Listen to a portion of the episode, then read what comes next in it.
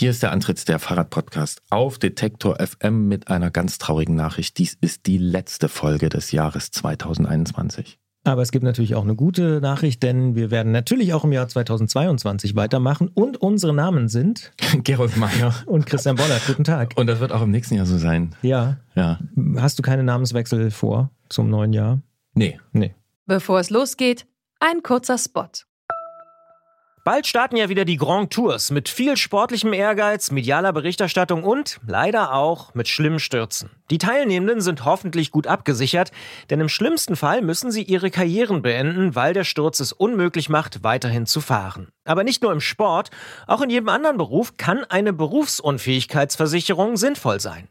Der digitale Versicherungsmanager Clark kann euch helfen, die richtige Versicherung zu finden und schlägt euch passende Versicherungen vor. Und wenn ihr euch die Clark App holt und zwei eurer bestehenden Versicherungen hochladet, dann schenkt euch Clark mit dem Code Antritt34 einen 30 Euro Shopping-Gutschein. Den Link findet ihr in den Show Notes. Kann man ja machen, ne? Also man kann ja, ich glaube bei Nachnamen, ich glaube zwei Drittel oder so darf man, glaube ich, ändern. Zwei Drittel des Nachnamens? Also du darfst nicht alles komplett, du darfst Also jetzt wenn nicht mein, Bollert Nachname, mein Nachname hat fünf Buchstaben. Das heißt, ich darf jetzt drei davon austauschen, oder Ja, was? ist so gefährliches Halbwissen. Ja, ungefähr. Okay. Moja könntest du zum Beispiel heißen. Ja, das lasse ich mir doch glatt nochmal durch den Kopf gehen.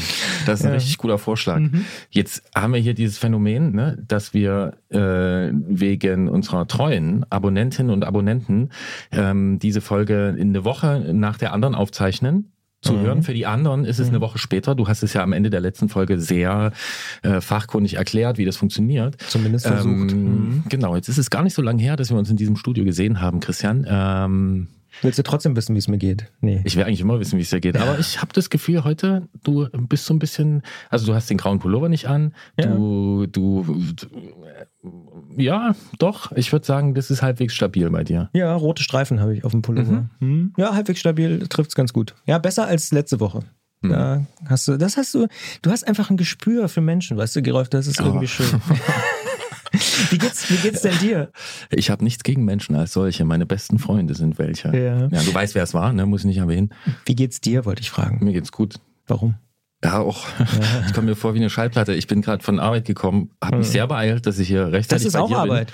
Für mich ist das hier Arbeit. Ja, das ist Für für, mich ja auch Arbeit. ja. Ja. Nee, mir geht's gut. Ich bin voll mit Musik und einigen schönen Erlebnissen, die ich heute schon hatte. Auch ein paar unschöne, die habe ich alle gelöscht. Insofern. Das ist die richtige Einstellung. Ja, genau. absolut. Wir müssen aber auch ein bisschen zur Sache kommen, denn auch wenn der Podcast keine zeitliche Begrenzung hat, äh, so wollen wir doch zumindest zum Thema kommen. Ja. Und das Thema ist diesmal natürlich. Eigentlich, eigentlich ist das Thema kein spezielles. Die Form ist eine spezielle. Traditionellerweise die letzte Ausgabe des Fahrradpodcasts Antritt auf Detektor FM. Die ist immer ein bisschen anders. Wir haben schon ganz viele verschiedene Formen da gefunden. Wir hatten mal eine Fußverkehrfolge, wir hatten eine Literaturfolge, wir haben mal mit Spaziergangsforscher, kann ich mich noch erinnern. Ja, Bertram Weißer, sehr guter Mann. Und äh, wir haben mit Holgi hier gesprochen, wir haben mit Johanna Janke gesprochen beim letzten Mal, so ein bisschen Weihnachtsfeier gemacht. Wir haben das auch schon mit dem Kollegen Klötzer gemacht. Diesmal machen wir hier nicht so eine, naja, so ein Kaffeekränzchen, wie wir das auch schon äh, getan haben, aber wir widmen uns in äh, größerer Länge und größerer Tiefe. In Überlänge könnte man fast In schon. Überlänge. Einem Thema, Die was, folgenden äh, Podcasts verschieben sich um wenige Minuten. Ja. ja, einem Thema, äh, was hochaktuell ist und äh, wahrscheinlich in die nächsten vier Jahre ausstrahlen wird. Es geht äh, mit Rebecca Peters vom ADFC, die Bundesvorsitzende des ADFC. Mit ihr geht es um den Koalitionsvertrag der Ampelkoalition, der äh, kürzlich veröffentlicht wurde. Wir können auch dazu sagen, wir zeichnen äh, diese Folge auf, bevor die neue Regierung im Amt ist und die Minister vereidigt sind. Kurz davor. Kurz davor. Also heute, also ist der Koalitionsvertrag unterschrieben worden. in dem Moment, wo wir aufzeichnen. Und, äh, Siehst du? Ja, ja, ja. Ich saß auf dem Rad. ja, genau. Das Ja. nur als Hintergrundinformation. Ähm, Aber es wird eine neue Bundesregierung geben, so viel kann man schon mal sagen. Ja, und wir sind so optimistisch zu glauben oder so, ja, ist es optimistisch? Naja, wir sind so realistisch zu glauben, dass der Koalitionsvertrag auch noch in der nächsten Woche Gültigkeit besitzen wird. Ja. Insofern Vielleicht hat man es schon mitbekommen, wie umfangreich die Passagen äh, zum Thema Radverkehr im Koalitionsvertrag sind. Damit geht's los im Gespräch und wir machen so ein bisschen Rundumschlag äh, und eine Rundreise durch die verschiedenen Aspekte der Fahrradpolitik und der Fahrradlobbyarbeit und äh, logischerweise auch über die Rolle des ADFC. Auch über die Rolle des ADFC. Wir wünschen ja gute Unterhaltung, gute Erkenntnisse. Ich finde es ein sehr hörenswertes Gespräch geworden.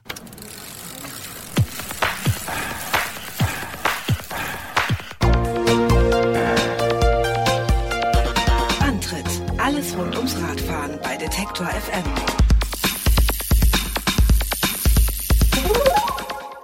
Radverkehr. Wir werden den nationalen Radverkehrsplan umsetzen und fortschreiben, den Ausbau und die Modernisierung des Radwegenetzes sowie die Förderung kommunaler Radverkehrsinfrastruktur vorantreiben. Zur Stärkung des Radverkehrs werden wir die Mittel bis 2030 absichern und die Kombination von Rad und öffentlichem Verkehr fördern. Den Fußverkehr werden wir strukturell unterstützen und mit einer nationalen Strategie unterlegen.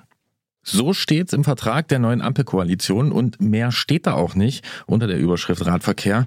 Wir möchten das hier im Antritt einordnen und ausloten, wohin die Reise gehen könnte mit der neuen Bundesregierung. Dazu sind wir verbunden mit Rebecca Peters. Im Mai 2021 haben wir mit ihr als Vize-Bundesvorsitzender des Allgemeinen Deutschen Fahrradclubs ADFC gesprochen. Inzwischen ist sie Bundesvorsitzende und wir sagen Hallo, Frau Peters. Hallo von meiner Seite. Frau Peters, der Ampel-Koalitionsvertrag hat 178 Seiten. Davon entfallen viereinhalb Zeilen auf den Radverkehr, wobei in der letzten Zeile auch noch der Fußverkehr mit abgefrühstückt wird. Wer enttäuscht Sie mehr, die Grünen oder die SPD? Oh, ich glaube, das ist insgesamt einfach eine große Enttäuschung. Ähm, ich glaube, die, die große Erwartung bei allen war natürlich, dass es ein grünes Ministerium ähm, wird, weil irgendwie natürlich im Verkehrssektor wahnsinnig viel für den Klimaschutz getan werden kann.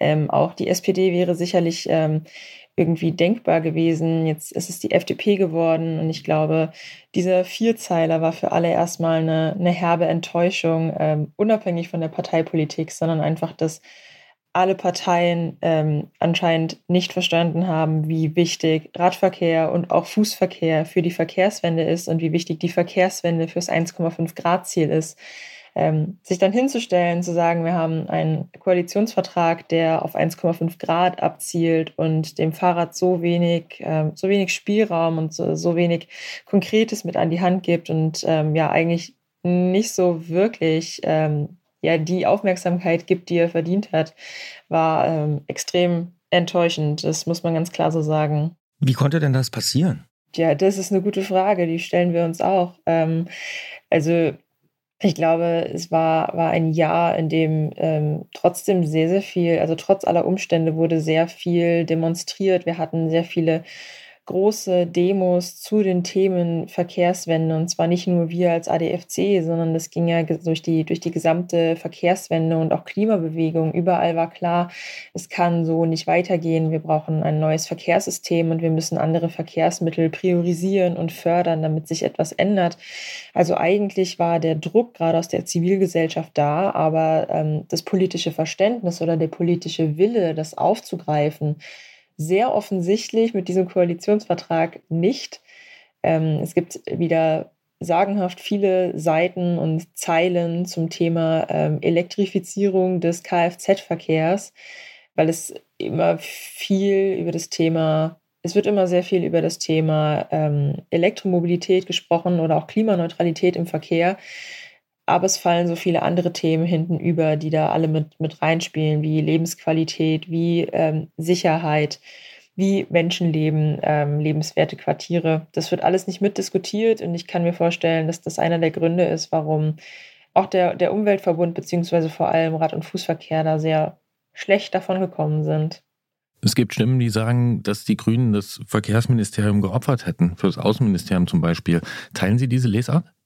Boah, das sind alles Spekulationen. Ähm, man muss ja sagen, dass die, dass die Verhandlungen einen sehr, einen sehr angenehmen politischen Stil hatten. Es ist absolut nichts nach außen gedrungen und von daher ähm, sind es natürlich Spekulationen, wer jetzt was wofür geopfert hat. Es ist ähm, aus meiner Sicht sogar teilweise verständlich, dass die FDP das Verkehrsministerium bekommen hat, weil es eben ja nicht nur Verkehr, sondern auch digitale Infrastruktur ist und die FDP natürlich sehr stark für Digitalisierung ähm, sich, sich einsetzt und das als eines der Hauptwahlkampfthemen auch hatte. Von daher ähm, ist es aus, aus der Warte vielleicht sogar verständlich, aber ich glaube, es sind Spekulationen, wer jetzt was wofür geopfert hat. Da vermag ich auch nicht mehr zu sagen. Da weiß ich auch nicht mehr als alle anderen. Sind Sie denn, äh, ja, ich sag mal, einbezogen worden oder mal zwischendurch konsultiert worden während der Verhandlungen? Äh, nein, also wir haben unsere Informationen zwar immer reingegeben, also wir kennen natürlich entsprechend ähm, Menschen, die verhandelt haben oder die ähm, ja, Einfluss auch in der Partei haben und mit denen wir auch zusammengearbeitet haben. Und wir haben natürlich immer wieder versucht, unsere Punkte anzubringen, unsere Stimme da zu, zu erheben und unsere Position ähm, ja, in die Verhandlungskreise zu spülen. Aber direkt, ähm, direkt konsultiert wurden wir nicht. Und ähm, äh, vielleicht ist es auch, auch ein Punkt, über den man in Zukunft nachdenken müsste, äh, die Zivilgesellschaft stärker mit einzubeziehen, damit solche Verträge, wie sie jetzt auf dem Tisch liegen, ähm, nicht mehr vorkommen. Zumindest was den Verkehrsbereich angeht. Der neue Verkehrsminister heißt Volker Wissing und kommt von der FDP. Was wissen Sie über ihn?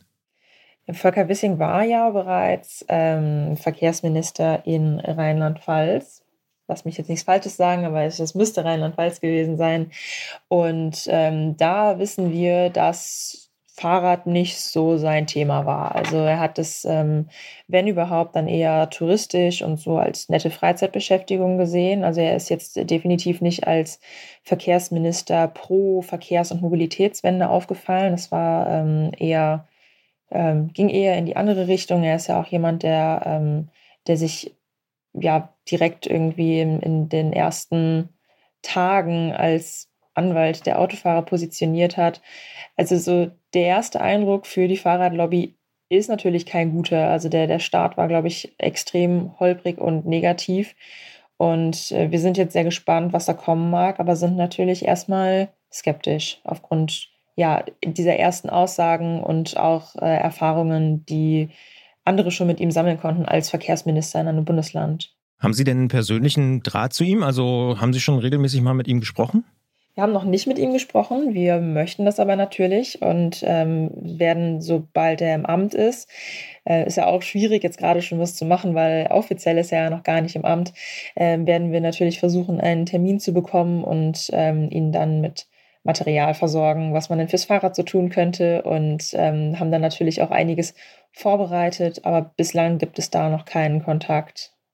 Aber Sie haben gerade ja auch schon angesprochen, Digitalisierung ist ein großes Thema der FDP. Das hat ja durchaus auch was mit vielleicht mit Verkehrswende zu tun. Könnte also auch durchaus Anknüpfungspunkte geben, wo Sie sagen, hm, kann gar nicht so schlecht sein, wenn die FDP das Verkehrsministerium hat. Sie sind da gar nicht so hm, in Frontalopposition, wie man sagen würde.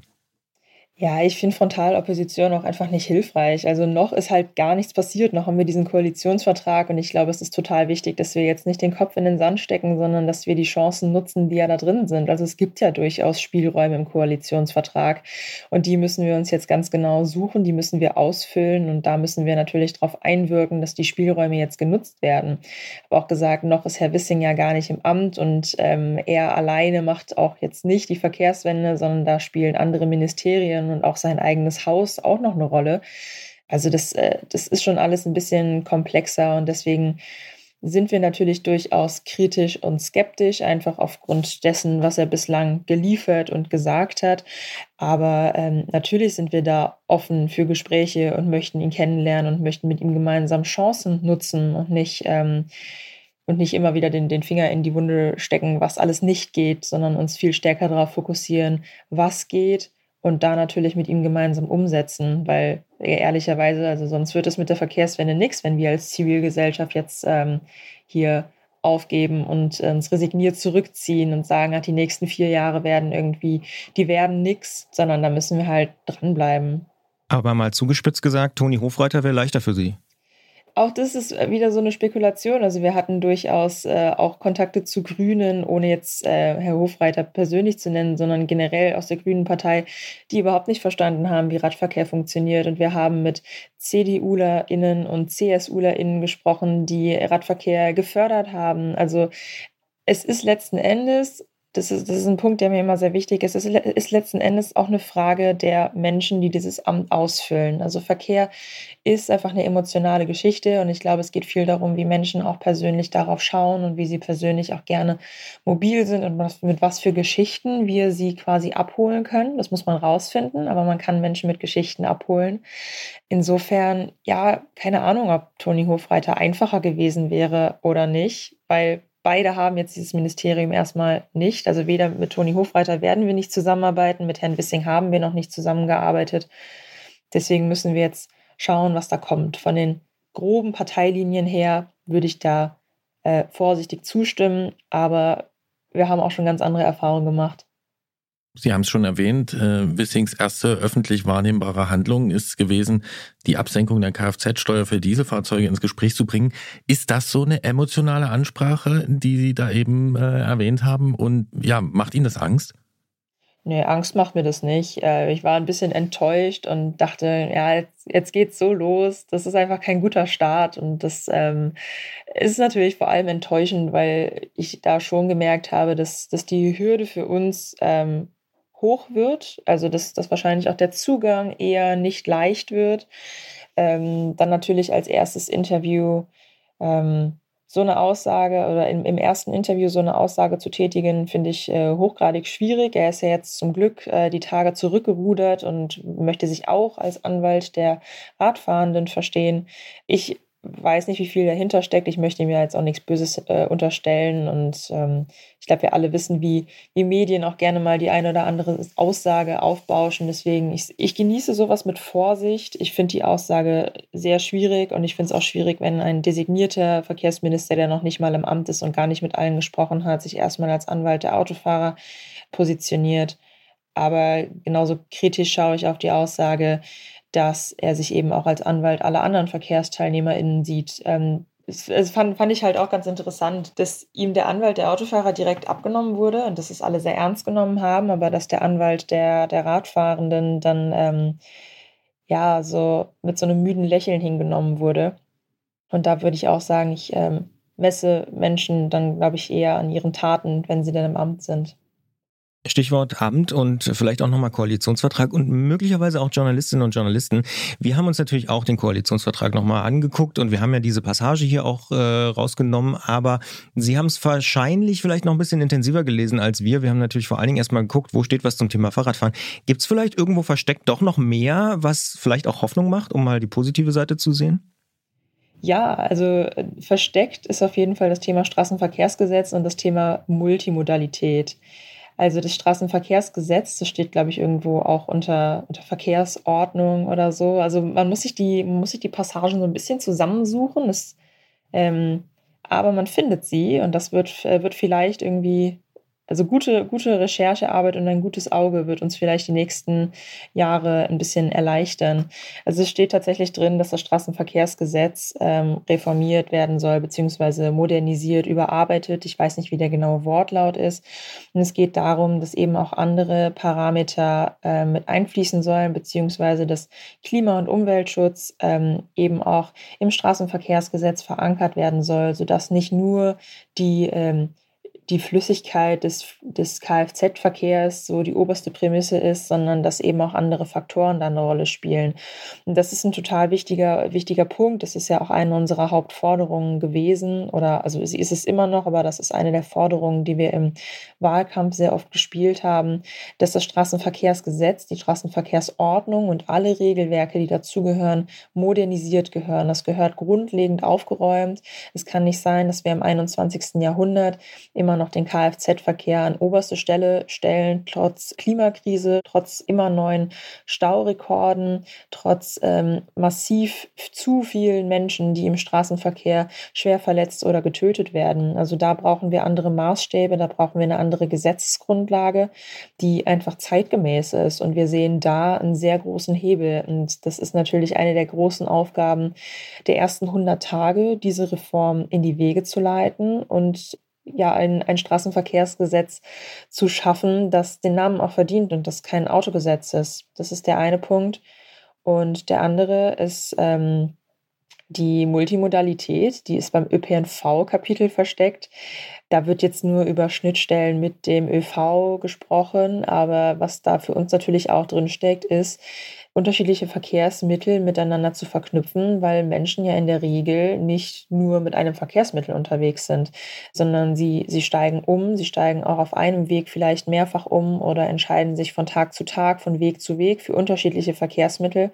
Und da gute Schnittstellen zu schaffen, ist enorm wichtig. Also auch das ist so ein, ein kleiner versteckter Satz, aus dem man aber sehr, sehr viel machen kann. Es geht ja letzten Endes darum, diesen in weiten Teilen sehr schwammigen Vertrag jetzt mit Leben zu füllen. Und das sind genauso Punkte, an denen wir dann einhaken werden und auf die wir natürlich pochen werden. Wir haben schon Vorstellungen, wie das Ganze aussehen soll.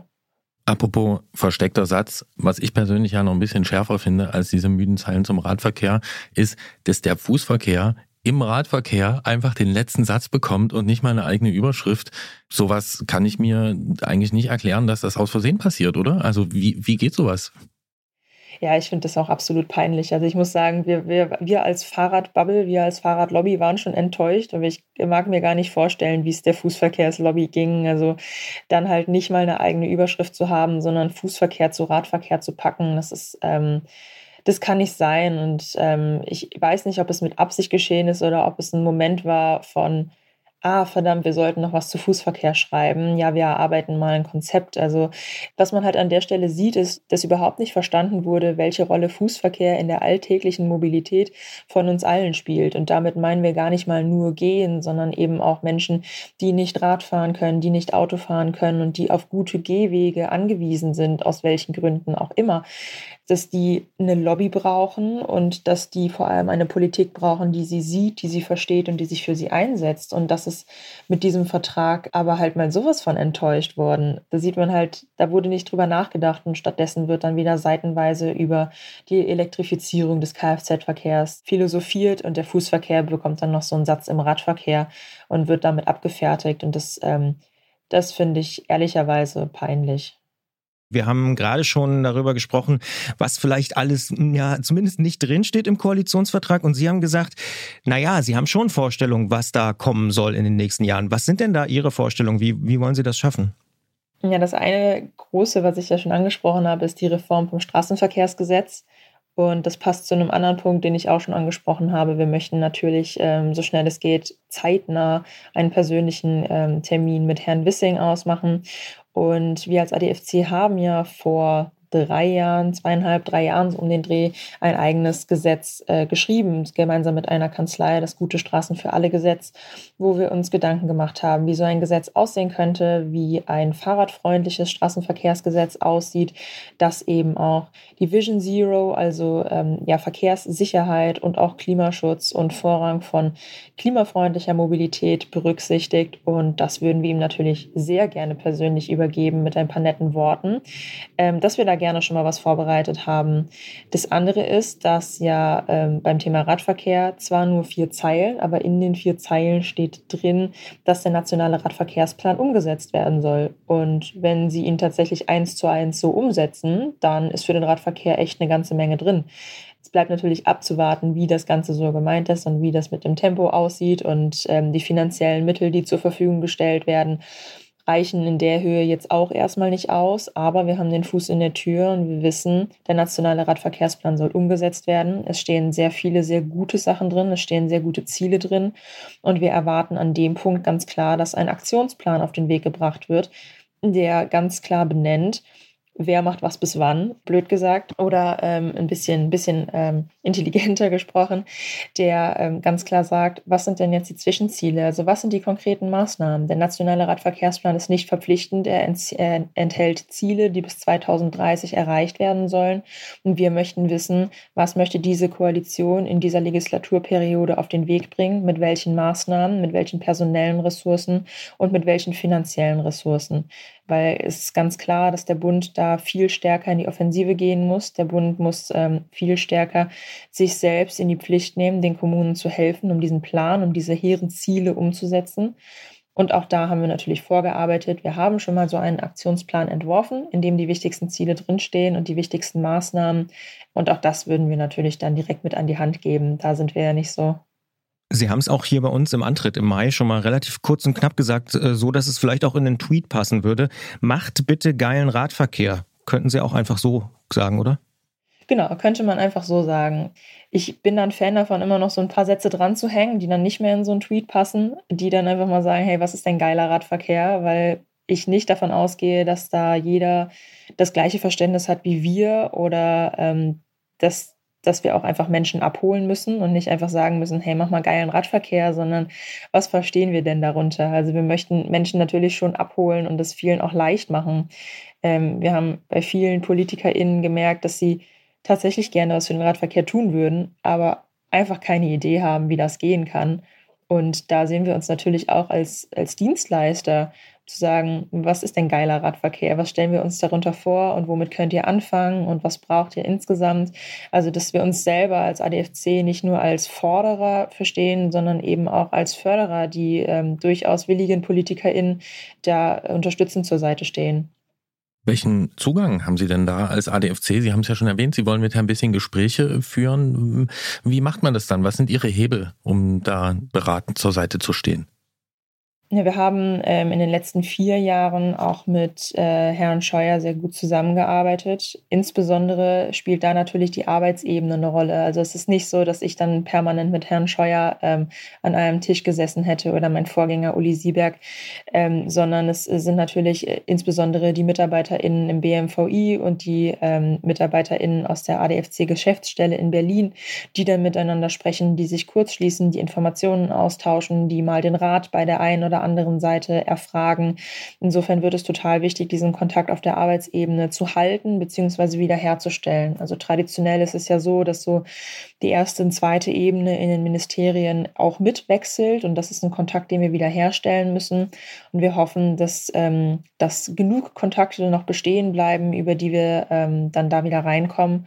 Und es ist natürlich so, dass wir auch weiterhin ähm, ja, Förderprojekte gemeinsam mit dem BMVI durchführen, sodass sie ähm, an der einen oder anderen Stelle auch einfach gezwungen sind, mit uns zusammenzuarbeiten. Und da bin ich gespannt, wie das aufgenommen wird und ob man, ob man das auch möchte, weil man muss auch ganz klar sagen, wir können machen, so viel wir wollen. Das muss auf einen fruchtbaren Boden treffen und da muss jemand sein, der das aufnimmt und der mit uns arbeiten möchte. Und wenn das quasi nur von einer Seite kommt, dann wird es für uns natürlich verdammt schwer. Vielleicht nochmal als ganz kurze Erklärung zwischendrin. BMVI ist das Bundesverkehrsministerium, die übliche Abkürzung. Die heißen dann alle irgendwie so. BMWI ist das Wirtschaftsministerium, BMVI ist dann das Verkehrsministerium und so. Sie haben schon angesprochen, Sie brauchen quasi auf der Gegenseite jemanden, der Ihnen auch zuhört. Ist es nicht aber gleichzeitig auch so, dass Sie auch noch jemanden brauchen, der mit Ihnen mitkommt, dass Sie da nicht alleine reingehen ins Verkehrsministerium? Also anders gefragt, wie groß ist denn die Fahrradlobby in Deutschland? Bei der Autolobby sagt man immer, die ist riesengroß. Ist das bei der Fahrradlobby auch schon so? Ja, ich glaube, die Fahrradlobby ist ein schlafender Riese und da müssen wir äh, ganz klar sagen, da, da können wir uns alle mal in die eigene Nase packen und müssen da einfach viel, viel mehr machen. Also die Autolobby kommt, glaube ich, äh, sehr stark übers, übers Geld und vor allem darüber, dass ähm, Deutschland so ein Autoland ist und so ein traditionelles Autoland ähm, auch immer sein möchte.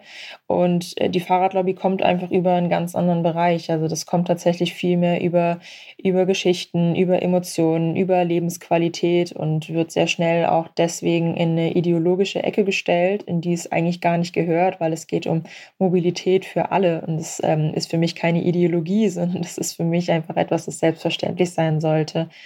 Wir haben in den letzten Jahren als ADFC gemerkt, dass wir nicht alleine sind und das war eine sehr, sehr coole Erkenntnis. Das war aber auch eine Erkenntnis, die wir ähm, nach 40 Jahren Vereinsgeschichte erstmal verarbeiten mussten. Also der ADFC hat, glaube ich, sehr lange alleine für Verkehrswende und für Radverkehr gestritten und muss das aber überhaupt nicht. Es gibt auf einmal deutschlandweit Radentscheide, es gibt andere Verkehrsverbände und auch Umweltverbände, die sich für die Verkehrswende einsetzen, weil das das Thema unserer Zeit ist, wenn wir über Klimaschutz sprechen. Es gibt unglaublich viele Initiativen, Bürgerinitiativen auf lokaler Ebene, die sich für Verbesserungen in ihren Kommunen einsetzen einsetzen.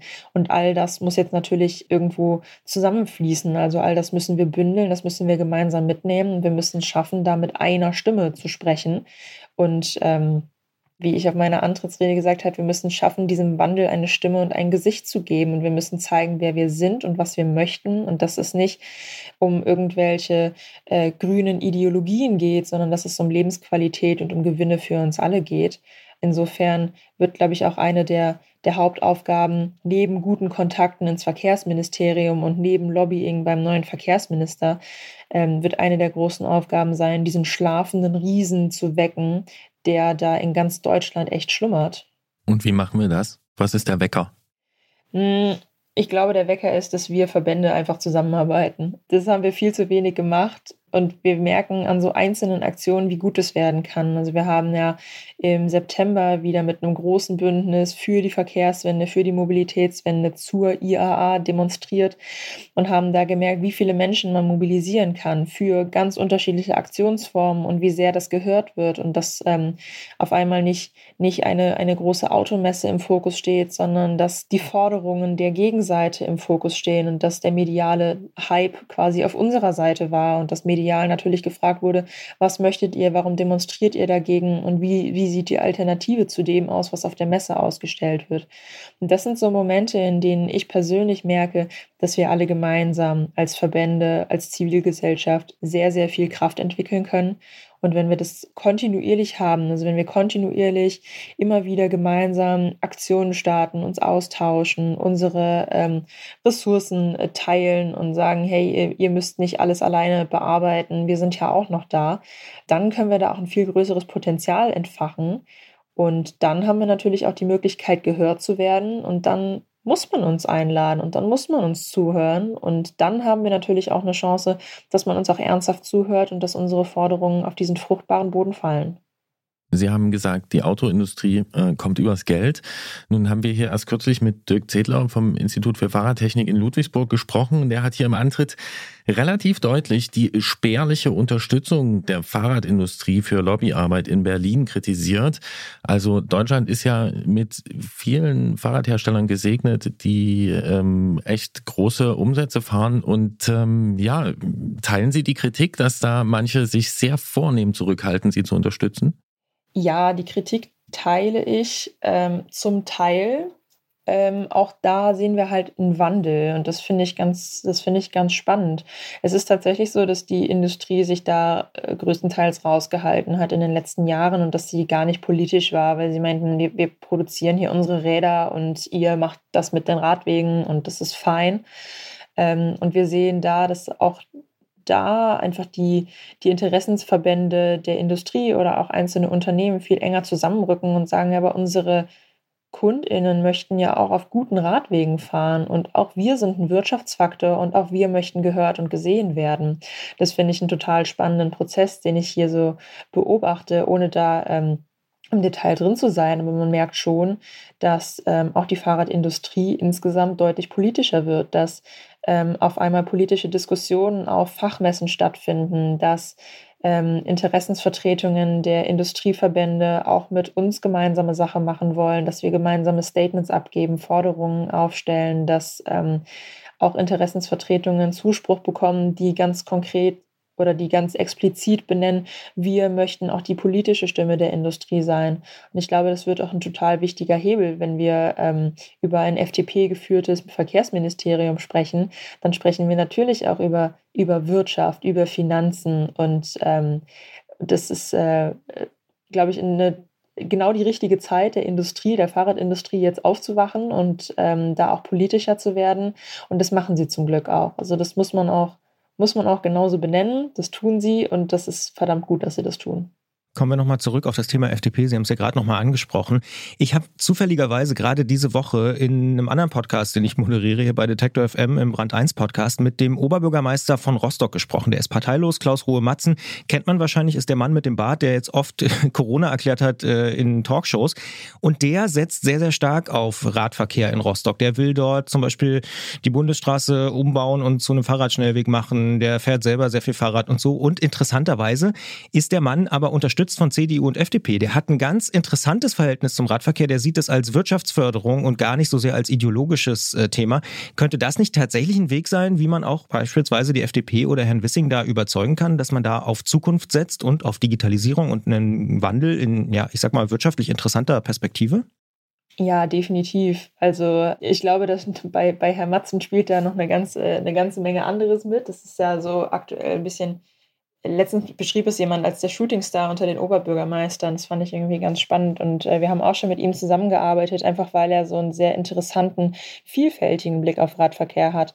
Und das wird total wichtig, dass wir quasi davon wegkommen, immer nur eine Geschichte zu erzählen, sondern das Fahrrad kann unglaublich viel. Und diese Vielfalt darzustellen, wird total wichtig. Ähm, es gilt jetzt natürlich erstmal herauszufinden, äh, worauf die FDP oder worauf Herr Wissing konkret anspringt und was so die Geschichte ist, mit der wir ihn abholen können. Und die gilt es dann zu erzählen. Aber ich habe es vorhin auch schon gesagt, ähm, es gibt ja nicht nur im Verkehrsministerium einiges zu holen, sondern wir müssen natürlich auch dahin kommen, ähm, Alltagsmobilität und touristische Mobilität, also Alltagsradverkehr und Fahrradtourismus zusammenzudenken, zu schauen, wo gibt es da Synergien. Da spielt das Wirtschaftsministerium eine große Rolle. Wir müssen viel stärker dahin gehen und äh, Fahrrad und Klima gemeinsam denken. Ich glaube, denken ähm, tun wir das schon an vielen Stellen zusammen, aber wir sprechen einfach zu wenig darüber, welche welche Potenziale da auch schlummern. Und da spielt natürlich so ein, so ein Umwelt- oder ein Klimaministerium eine große Rolle.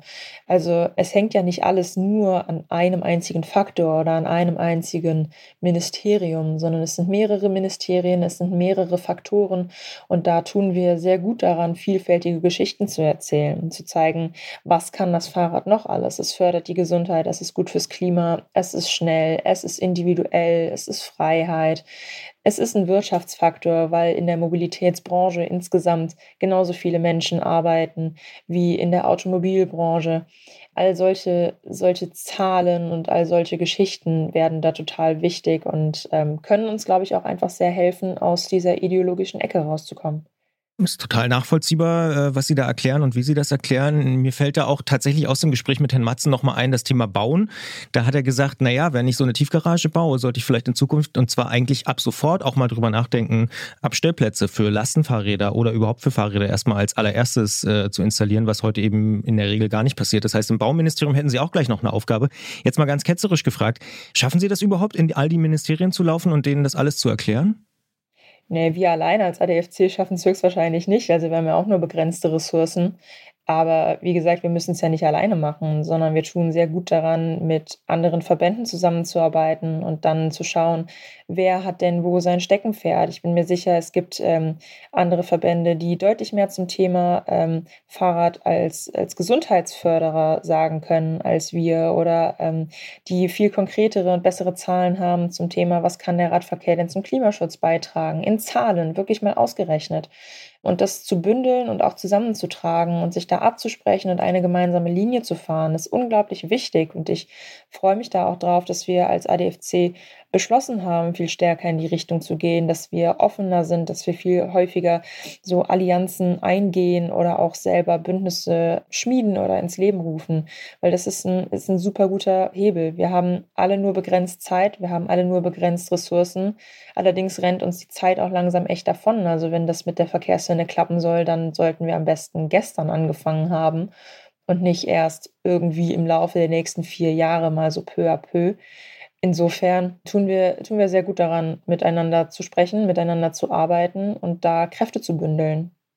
Apropos begrenzte Ressourcen des ADFC, dessen Bundesvorsitzende Sie ja jetzt sind. Ähm, der ADFC ist die traditionelle Stimme überzeugter Radfahrerinnen und Radfahrer. Jedenfalls wird er unserer Wahrnehmung nach oft so verstanden. Es haftet ihm auch immer noch so ein bisschen so ein Image von Warnweste und Liegerad an. Der Vergleich ist sicher unfair, aber Sie haben 2021 213.000 Mitglieder. Der ADAC, der Autofahrerclub, hat über 21 Millionen, also 100 Mal so viele. Müsste Ihr Ziel da nicht sein, den ADFC, sage ich mal, auf zwei Millionen Mitglieder aufzustocken? Ja, gerne auch mehr. Ne? Also wir nehmen natürlich jede Million, die wir haben können. Ähm, der große Unterschied ist, glaube ich, warum Menschen Mitglied sind. Und beim ADFC sind sie es aufgrund ähm, unserer politischen Positionen, aufgrund unserer Lobbyarbeit und einfach, weil sie einen ganz konkreten persönlichen Bezug zum Radfahren haben. Beim ADAC ist es häufig einfach nicht hinterfragt die Pannenhilfe. Also, dass, dass quasi jeder, der ein Auto hat, auch einfach ja unabhängig vom politischen Lobbying oder von der politischen Meinung des ADAC dort Mitglied ist, um die Pannenhilfe in Anspruch nehmen zu können. Das ist wahrscheinlich der große Unterschied, warum Menschen eher im ADAC sind als bei uns. Es ist leider, glaube ich, in vielen Teilen immer noch so, dass der ADFC entweder gar nicht bekannt ist oder bekannt als Warnwesten fahrende ältere Herren, ohne jetzt hier despektierlich klingen zu wollen. Ich glaube, das ist das Image, das immer noch sehr weit verbreitet ist. Und ich freue mich unglaublich und ich fühle mich auch sehr geehrt, dass trotz diesem Image und trotz, ähm, trotzdem, das natürlich, das ist ja ein Image, das kommt nicht von, von irgendwo her und trotzdem wurde ich gerade als Vorsitzende gewählt und habe das große Vertrauen vom Verband bekommen, dieses Image zu ändern und ähm, an unserem Außenauftritt etwas zu ändern und an unserer Darstellung und an unserem generellen Auftreten und Arbeiten. Insofern hoffe ich, dass ich da was zu beitragen kann und dass ich jetzt nicht als Warnwesten-Fraktion wahrgenommen werde, die ja häufig einfach negativ konnotiert ist. Das muss man auch so ganz klar sagen. Und ähm, unser ganz klares Ziel ist natürlich jetzt auch viel, viel stärker nochmal nach außen zu wirken. Unsere Stärke war es, lokal immer in den Rathäusern zu sitzen oder ähm, ähm, ja, so, so Hintergrundgespräche zu führen. Und wir haben uns nie als, als Verband verstanden, der Aktionen macht und der die Verkehrswende selber auf die Straße bringt. Das war nie das Konzept dieses Verbandes. Aber es sollte es sein, weil sonst kennt uns niemand und dann wird es irgendwann echt schwierig, gerade was die Frage Ressourcen angeht. Das heißt, Ihre Position ist da ganz klar ähm, ziemlich vielen Veränderungen anstoßen. Ja, da kommen wir gar nicht drum herum. Also wir, wir sind jetzt lange sehr gut gefahren mit dem Konzept, aber ich glaube, es ist gerade genau der richtige Zeitpunkt, viel zu verändern. Also wir haben eine neue Bundesregierung, wir als ADFC haben eine neue Bundesgeschäftsführung, wir haben jetzt einen komplett neuen Vorstand. Also wenn Veränderungen, dann doch genau jetzt. Das ist genau die Zeit, in der wir das jetzt verändern können. Wir bauen auf einem sehr, sehr soliden und stabilen äh, Fundament auf.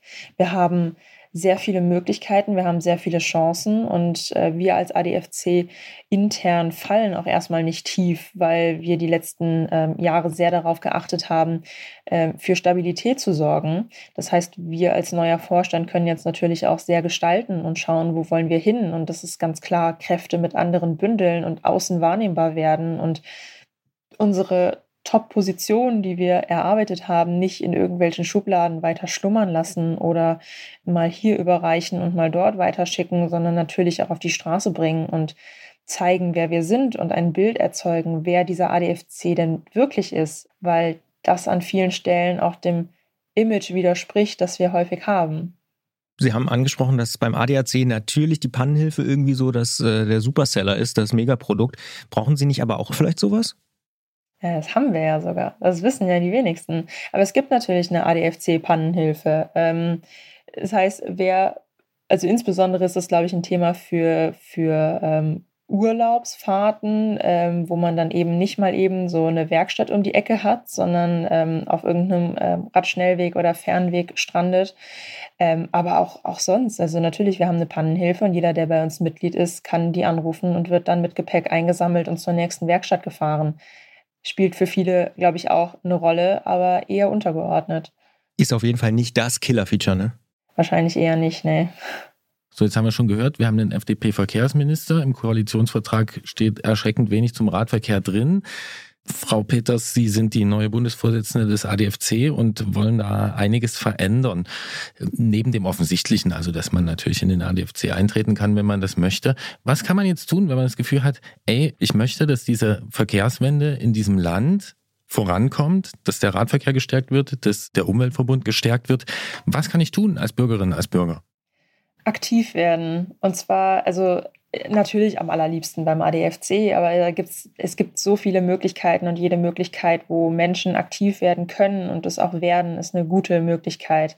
Ähm, ich habe das auch mal so formuliert, dass jede Stimme, die sich für eine nachhaltige und eine sozial gerechte Verkehrswende einsetzt, eine wertvolle Stimme ist, die herzlich willkommen ist, egal an welcher Stelle. Mal sind es die Leute, die, die eine Idee zur Aktion haben, die Leute, die sie letztlich planen oder diejenigen, die sie durchführen, die ähm, vielleicht irgendwie das auf Social Media bewerben oder was auch immer. Es gibt so viele Stellen, wo man seine Interessen, seine Talente einbringen kann. Und an, an all den Stellen braucht es so viele Menschen, die da gemeinsam dran arbeiten. Ich glaube, die Rolle der Zivilgesellschaft ist eine unglaublich wichtige. Gerade die Radentscheidbewegungen haben das lokal immer wieder gezeigt, was mit zivilgesellschaftlichem und ehrenamtlichem Engagement überhaupt alles möglich ist. Es sind Dinge, die hätte man sich niemals träumen lassen und auf einmal läuft man an einer Protected Bike Lane vorbei, einfach weil sich Menschen dafür eingesetzt haben, weil Menschen eine gute Idee hatten und ihre und, und Einfluss genommen haben als laute und als wirksame Stimme. Und das ist total wichtig. Also alle, die die Ideen haben, sucht euch den Verband eures Vertrauens, wo ihr euch wohlfühlt und wo ihr gehört werdet und werdet dort aktiv. Und ich glaube, ihr trefft dort auf, auf offene Arme und Ohren. Nachhaltige Verkehrswende äh, habe ich schon oft gehört. Nicht so oft gehört habe ich die sozial gerechte Verkehrswende, die Sie eben erwähnt haben. Das finde ich interessant. Was ist das? Da muss ich, glaube ich, ein kleines bisschen ausholen. Ähm, soziale Gerechtigkeit bedeutet, dass alle Menschen die gleichen Chancen haben, unabhängig davon, ähm, wer sie sind oder wie sie leben. Und es ist tatsächlich so, dass viele Menschen gar nicht Auto fahren können oder möchten, aber trotzdem ins Auto gezwungen werden aufgrund ihres Wohnortes, der aufgrund äh, sozialer Faktoren gewählt wird, aufgrund ihrer Hautfarbe, aufgrund ihres Geschlechts ähm, oder ihres Gender. Also viele, viele Menschen ähm, können gar nicht das Verkehrsmittel nutzen, das sie gerne nutzen möchten, aus unterschiedlichen Faktoren, weil das Geld fehlt, weil es Angsträume sind, weil es sich nicht sicher anfühlt oder weil es einfach aufgrund der Wege total unpraktikabel ist. Und mir ist es wichtig, dass ähm, alle Menschen so mobil sein können, wie sie mobil sein möchten. Und das ist aktuell tatsächlich nicht der Fall. Es gibt Menschen, die meiden den ÖPNV, weil es für sie ein unsicherer Ort ist, weil es für sie ein Angstraum ist. Es gibt Menschen, die ähm, meiden das Fahrrad, weil die, weil die Wege nicht sicher sind, weil es keine Radwege gibt, die ihren Wegemustern entsprechen, weil immer nur von, ähm, von Wohnorten zu Arbeitsorten gedacht wird und nicht innerhalb der Quartiere zu vielen verschiedenen Orten was insbesondere in klassischen Geschlechterrollen ein großes Thema ist. Und es gibt Menschen, wo Mobilität verhindert wird, weil man quasi mobil mit dem Auto sein muss, aber vielleicht die finanziellen Mittel überhaupt gar nicht da sind, um sich ein Auto leisten zu können. Und dann ähm, werden Wege überhaupt nicht gemacht, weil sie nicht zurückgelegt werden können. Das verhindert Mobilität, das verhindert soziale Teilhabe, das schließt Menschen aktiv aus aus dem Verkehrssystem und aus der Gesellschaft und an verschiedensten Aktivitäten, die für andere selbstverständlich sind. Und wir müssen dahin, dass Mobilität sozial gerecht ist und dass Mobilität für alle möglich ist, unabhängig davon, wie sie mobil sind. Dafür müssen wir Prioritäten verändern, dafür müssen wir die finanziellen Ressourcen umverteilen und vor allem müssen wir viel, viel weniger Autoverkehr haben, damit Platz für alle anderen ist. Verstehe ich Sie da richtig, dass darunter auch zu subsumieren wäre, dass es also nicht nur um entsprechende Infrastruktur in den hippen Innenstadtquartieren geht, sondern eben auch in den, sage ich mal, klassischen Arbeiterbezirken oder in den ähm, Stadtteilen, in die man halt nicht so gern oder nicht so oft fährt, dass die auch ordentlich angebunden werden? Ja, absolut. Also wir sprechen hier von Stadt und Land, wir sprechen von ganz unterschiedlichen Quartieren, wir sprechen auch von all den Größenklassen, die es zwischen Stadt und Land noch gibt. Also so, so Mittelstädte, die werden ganz häufig dann irgendwie ausgeklammert. Also wir, wir sprechen da tatsächlich von einer Verkehrswende und von einem gerechten, nachhaltigen Verkehrsnetz, das über ganz Deutschland ausgerollt wird und das alle Punkte miteinander verbindet und das Mobilität überall garantiert. Weil ansonsten ist es keine Verkehrswende, sondern dann ist es so, so eine Scheindebatte, die wir irgendwie in unserem Elfenbeinturm in den Städten führen und die aber dann wiederum sehr viele Leute ausklammert, die nicht in den Städten wohnen. Und das ähm, kann aber nur funktionieren, wenn wir alles gemeinsam denken. Und ähm, da spielen natürlich diverse Faktoren eine Rolle.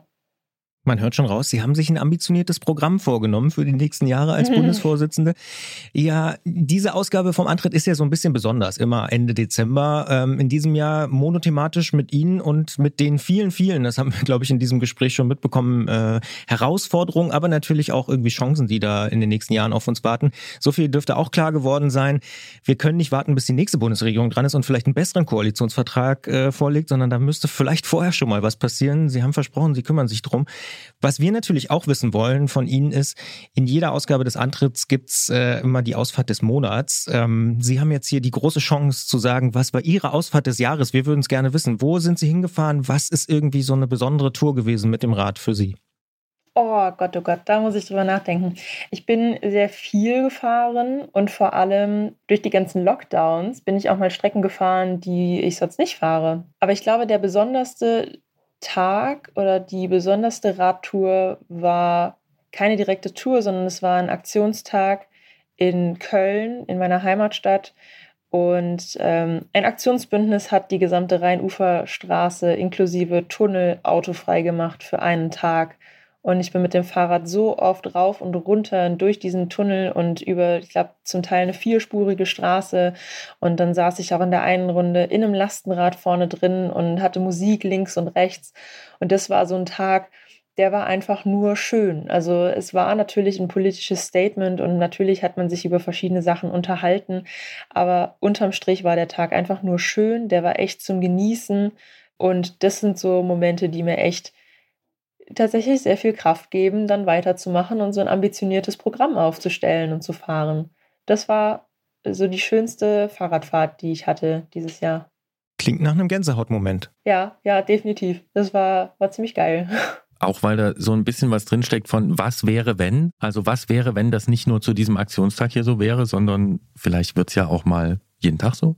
Absolut, absolut. Also das regt natürlich die Fantasie an. Man fährt da lang und dann fragt man sich, warum ist das denn nicht immer so? Schaut doch mal, wie viel Platz wir haben. Und dann hat man so, so ein kleines Kind auf dem Laufrad vor sich oder auch ähm, den älteren Herren auf, auf seinem Cityrad und also halt alle möglichen Menschen, die man sonst vielleicht nicht sieht, weil man sie nicht wahrnimmt oder weil sie sonst vielleicht gar nicht Rad fahren. Und alle haben diese, diese Freiheit zusammen genossen und haben diese Fläche gemeinsam ausgefüllt. Und es war einfach bunt, es war einfach schön. Es war ähm, strahlender Sonnenschein, das kommt natürlich noch dazu.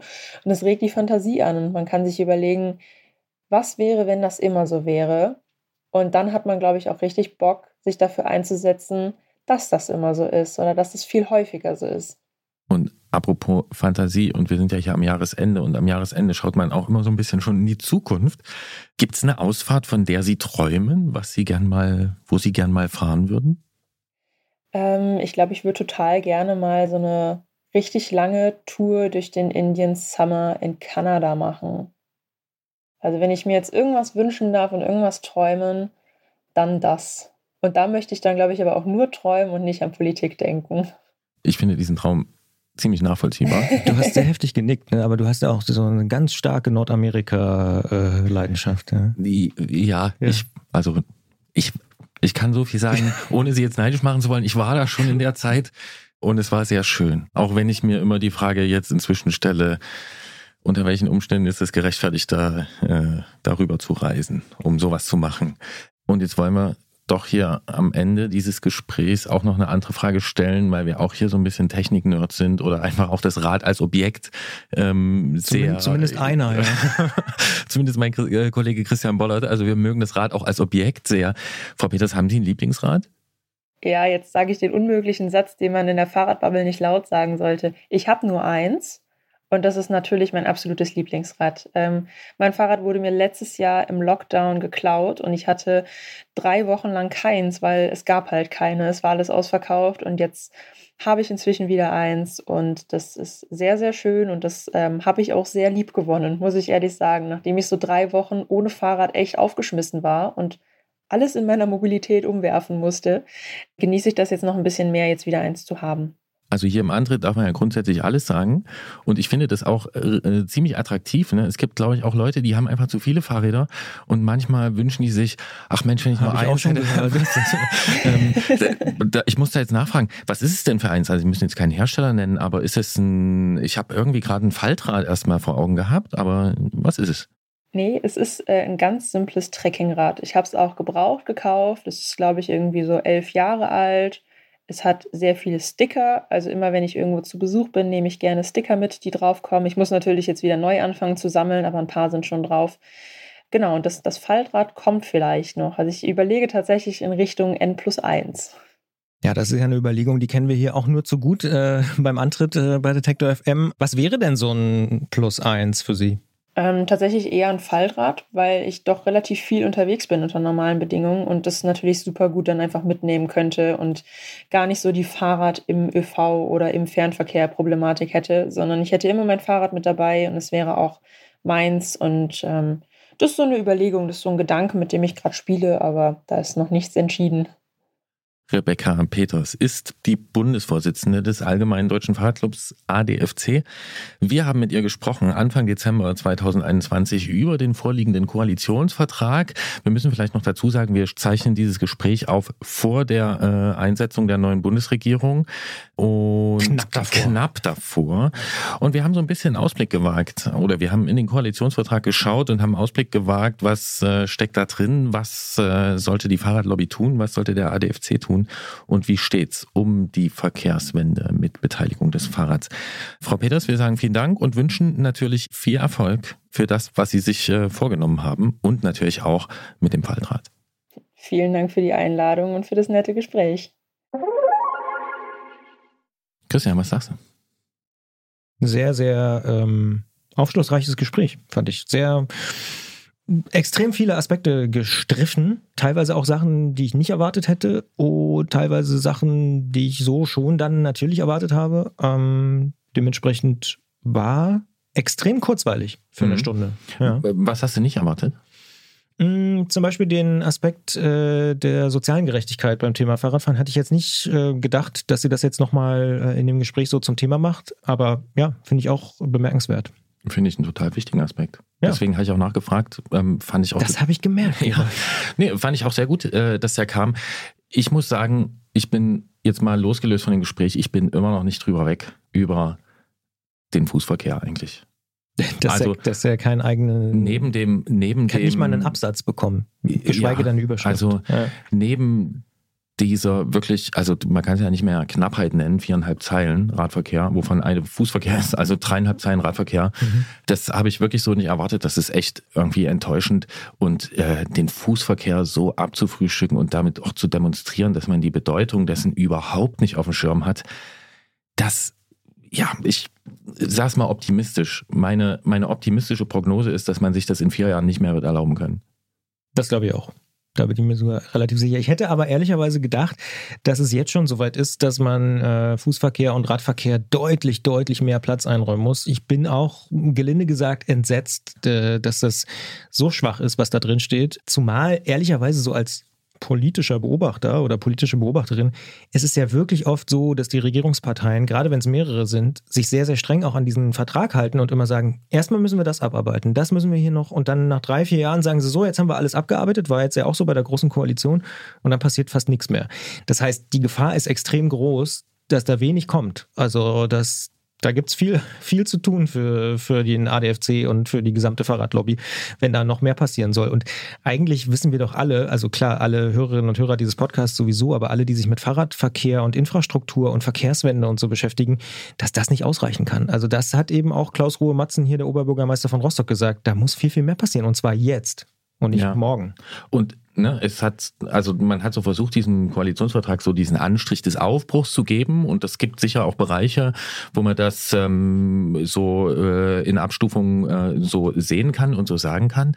Ne? Aber in dem Bereich ist es einfach noch, Entschuldigung, das ist, das ist zweites Jahrtausend. Das ist noch nicht drittes Jahrtausend. Dieses Verkehrsverständnis. Also nicht drauf zu kommen, dass das einfach dazugehört und Ja. dass das ein wahnsinnig wichtiger Bereich ist. Und da reden wir über Belebung von Innenstädten und allem möglichen Kram. Ja, wie wollen wir das machen? Mit dem Tesla oder was? Pass auf, ich mache den, mach den Spin-Doktor für die äh, Regierung. Ja, das sehen wir schon alles so, Herr Mayer, äh, gebe ich Ihnen vollkommen recht, aber da sind wir gar nicht für zuständig. Das müssen die in den Städten alleine machen. Da ist die Bundesregierung ist ja gar nicht für zuständig. Das ist in vielen Punkten ist das ja richtig. Aber natürlich haben sie äh, eine Gestaltungskompetenz und können irgendwie Vorschläge machen, Modellprojekte anstoßen und so weiter. Also das ist natürlich eigentlich Quatsch. Aber das, das- das, Argument wird kommen. Das finde ich auch sehr interessant, dass Sie das sagen, weil ähm, das erinnert mich an meinen Co-Moderator Christian Bollert, der auch selbst, laut Selbstbezeichnung Kulturoptimist ist, glaube ich. Und ähm, darüber äh, habe ich auch nachgedacht, nach Aufzeichnung dieses Gesprächs, da habe ich mir so gedacht, okay, wer weiß, ob die, ob die Realität in den Ländern, in den Regionen, in den Städten und auch in den Landkreisen Und Gemeinden. ob, ja, genau, das meine ich damit, Ja, in den Städten und Gemeinden, ob die äh, diese Entwicklung einfach überholen wird. Denn dass man auf Fuß- und Radverkehr und Umweltverbund und alles setzt, das äh, wissen wir ja auch schon eine Weile. Ich sage nur Paris, Umbau Champs-Élysées. Und das war auch nicht die französische Regierung, sondern die Bürgermeisterin. Ne? Deswegen, also, ja, Genau. ja. Da ist, glaube ich, aber trotzdem, das ist nicht zeitgemäß. Also da Ja. beißt die Maus keinen Faden ab. Ja. Ja. Und was ich auch sehr interessant fand oder was ich so ein, naja, eigentlich was mir immer klarer wird, ist so die, die, die Rolle des bürgerschaftlichen Engagements das mal so zu nennen. Ne? Wenn man die Frage stellt, so wie kann man da was äh, dran ändern? Das ist wahrscheinlich einfach eine Binsenweisheit und vielen Leuten ist es bewusst, aber ich bekomme da immer, immer größeren Respekt vor, vor Leuten, machen. die sich diese ganze harte Geschichte geben, in Gremien gehen, in Vereine eintreten, diese ganze Kernerarbeit, wie man so sagt, machen und hier für eine Verkehrsberuhigung kämpfen und dort für was weiß ich nicht für eine Lösung so. Weil das ist am Ende, wie es passiert. Und ähm, ja, da kann ich zumindest nur mal so äh, symbolischen Rückenwind geben. Ich finde es ich find's gut. Ja, Definitiv. Und das hat ja auch äh, Rebecca Peters im Gespräch nochmal gesagt, ne? dass äh, logischerweise Leute, die was verändern wollen, müssen mitmachen, müssen irgendwie Dinge gestalten. Und zum Glück gibt es die Leute. Jede Menge. Ja, ja. jede Menge. Und ich habe das Gefühl, und da bin ich dann doch wieder der Kulturoptimist, ich glaube, es werden immer mehr, weil es setzt sich doch überall immer stärker durch. Das ist einfach ich so erst, offensichtlich. Ja. ja. Ich habe, äh, und mir jetzt durch den Kopf, ich habe erst vorgestern mit einer Freundin gesprochen, die äh, sich hier in den äh, Stadtbezirksbeirat in einen Stadtteil von Leipzig, äh, also da sich hat aufstellen lassen, da jetzt auch drin ist. Und ich habe ihr einfach nur dicke Props gegeben und habe gesagt, das ist einfach nur gut, das ist richtig, das ist wichtig. Und es ist natürlich alles nervig, aber so läuft's. Ja.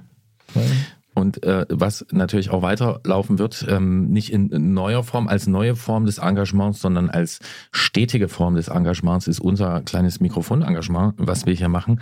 Am 7.1.2022 wird es die nächste Folge dieses Fahrrad-Podcasts Antritt geben. Ähm, mal sehen, was uns da so erwartet im neuen Jahr. Wir werden hier und da so ein bisschen noch nachjustieren, da wollen wir aber noch nicht zu viel verraten. Es könnte aber sein, dass es Menschen geben wird, die jetzt so über die Feiertage, die ja dann auch näher kommen, äh, so ein bisschen Fahrradinhalte vermissen. Für die haben wir genau zwei Vorschläge. Der erste kommt von meinem Kollegen Christian Bollert. Und zwar ist es im Prinzip, ich sag mal, eine Vertiefung. Äh, in der Schule würde man sagen, äh, nochmal einen Zusatztext nennen. Wer sich wirklich mit Fahrrädern und vor allen Dingen vielleicht auch den wirtschaftlichen Komponenten dahinter beschäftigen will, dem empfehle ich unseren Mittelstandspodcast. Das ist äh, einer unserer Wirtschaftspodcasts hier bei Detektor FM, wird moderiert vom geschätzten Kollegen Claudius Niesen. Und der hat gerade jetzt vor ein paar Tagen Gespräch geführt mit Sarah Volkmar und Sebastian Bomm. Wer sich auskennt in der Fahrradszene weiß, die sind vom Digitalteam von Rose Bikes. Und da geht es darum, darum, wie Rose Bikes versucht, digitaler zu werden. Denn dieser Wandel ist ja schon auch sehr interessant. Im Prinzip machen die ja sowas, jetzt mal ganz grob gesagt, wie der Otto-Katalog. Früher gab es das Rose-Ding irgendwie als äh, Katalog. Ich kann mich noch erinnern. Postwurfsendung. Postwurfsendung auf dem Schulhof war immer so Rose Bike-Katalog angucken. äh, Echt? Ja, war wirklich, Geil. war bei uns, war ein Ding. cool. Ähm, ist dann natürlich irgendwann total eingeschlafen und jetzt mittlerweile findet alles natürlich online statt mit eigenen Marken und Shops und keine Ahnung. Und wie das alles funktioniert und wie das wirtschaftlich Sinn ergeben soll, das bespricht Claudius Niesen in der Folge Mittelstand. Kann ich wirklich nur empfehlen, da mal reinzuhören, äh, wer sich dafür genauer interessiert. Ja, und ich habe ja zwei Tipps versprochen. Den zweiten würde ich mir jetzt mal erlauben beizuschlagen. Wir haben ja diesen anderen Kanal da, dieses Instagram und es kommen die Feiertage und ähm, da gibt's ja so diverse Challenges. Man ist heutzutage vernetzt, man ist nicht nur äh, bei Insta vernetzt, sondern auch bei Strava natürlich und bei Komoot oder und, da, Swift ich, und, und, Swift, genau. Wie sie alle heißen. Wenn ich einen Namen nenne, dann muss ich ganz viele nennen. Und es gibt auch so, noch Nutella. Ja. Genau, und dann gibt's äh, dann gibt's ja so Challenges und äh, da gibt's Challenges, man sollte so und so viele Kilometer fahren fahren zwischen den Jahren. Äh, und es gibt Challenges, man sollte dann so viel fahren oder man fährt so wenig oder dies und das. Das sind natürlich nette Vorhaben und ähm, das sind auch so, das, das ist, ist solide. ähm, aber die Kranken an einer, an einer Sache, die sind noch sehr numerisch unterwegs. Ne? Mhm. Da, also mhm. da wird dann so eine Ziffer genannt und das musst du machen. Du musst jetzt 500 Kilometer fahren oder 100 ja, oder zum Beispiel. Ja, ja, ja, zum Beispiel. Mhm. Und ähm, wir sind ja hier beim Antritt und wir versuchen da immer noch einen Schritt voraus zu sein.